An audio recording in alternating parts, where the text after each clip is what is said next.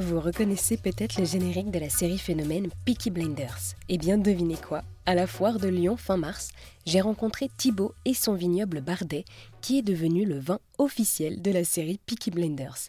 Oui, oui, les acteurs de la série ont pu profiter de ce vin rouge durant le tournage et la production partage ce vin sur les réseaux.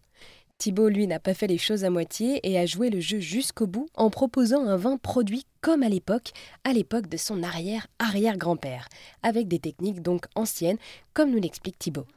on a la chance que les vins de Bordeaux, parce que j'ai fait mes devoirs avant de, travailler ce vin, et on a la chance que les, euh, les vins de Bordeaux, en fait, faisaient un peu un vin révolutionnaire à l'époque. Mais la révolution de l'époque est vraiment notre pure tradition de maintenant. Donc notamment, donc c'est des cuves béton, bien sûr c'est vendangement.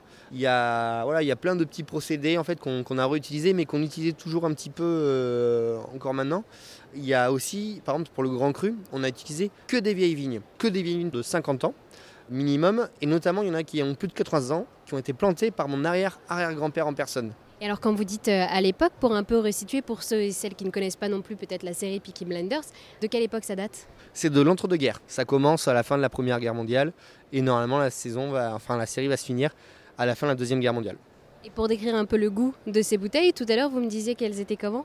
Alors, il est, moi j'aime bien dire, je suis allé voir mon maître de chez pour un peu faire un, la Peaky Blinders, j'aime bien dire grossier, euh, mais bien habillé. Mais j'avoue que pour le vin, c'est pas très classe, donc en général je dis brut mais élégant qui veut dire à peu près la même chose, mais c'est des termes euh, plus élogieux pour le vin. Et même le goût, vous le disiez, a ces surprises qui font aussi référence à Peaky Blenders. C'est ça, c'est ce côté un peu rustique, ce, côté euh, euh, charme de l'ancien qui, est réconfortant et qui plaît énormément.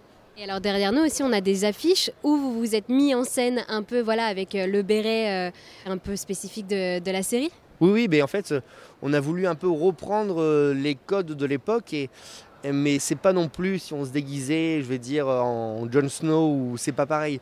Pour le Game of Thrones, là, c'était vraiment pour un peu faire l'hommage à mes ancêtres ou vraiment se déguiser. Alors, on n'est pas en costume cravate, bien sûr, dans les vignes, mais plutôt euh, en paysan. Euh, on était mal rasé. Enfin, voilà, on était vraiment le, les rustres paysans qui peut-être se font exploiter par la Shelby Company. C'est toute la famille où on voit, il y a donc, euh, mes frères et sœurs, mon père, donc c'est vraiment une histoire de famille. Ils ont tous mordu en fait à cette action et ouais, donc c'est une histoire de famille qui, finit bien.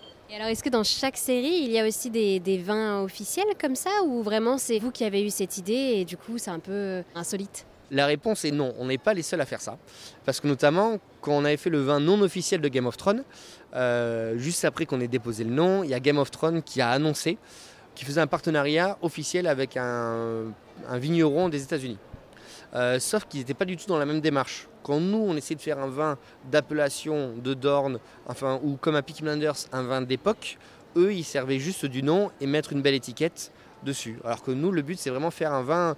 Euh, alors en anglais, ça s'appelle du marketing, du licence in universe, qui permet vraiment justement euh, de ressentir les mêmes saveurs qu'un personnage pourrait percevoir. Et ça, c'est vrai, on a été les premiers à faire ça. C'est génial. Et les gens, comment ils réagissent face à ce partenariat un peu insolite? Mais comme on était les premiers, on prend la place de personne, c'est que de la bienveillance. Je joue le jeu, je dis que ça vient de Saint-Émilion, donc euh, les, gens sont contents. Alors bien sûr aussi, ça m'a apporté de la communication, mais ça, j'espère, un peu réagir sur Saint-Émilion et aussi pour désacraliser, parce que Saint-Émilion, il y a du Saint-Émilion, c'est bon pour tout le monde, il y a, tout le monde peut avoir son Saint-Émilion, même les geeks. Eh bien, merci beaucoup pour nous avoir parlé du coup du vignoble Bardet. Avec plaisir, merci à tout le monde. Et toujours à consommer avec modération.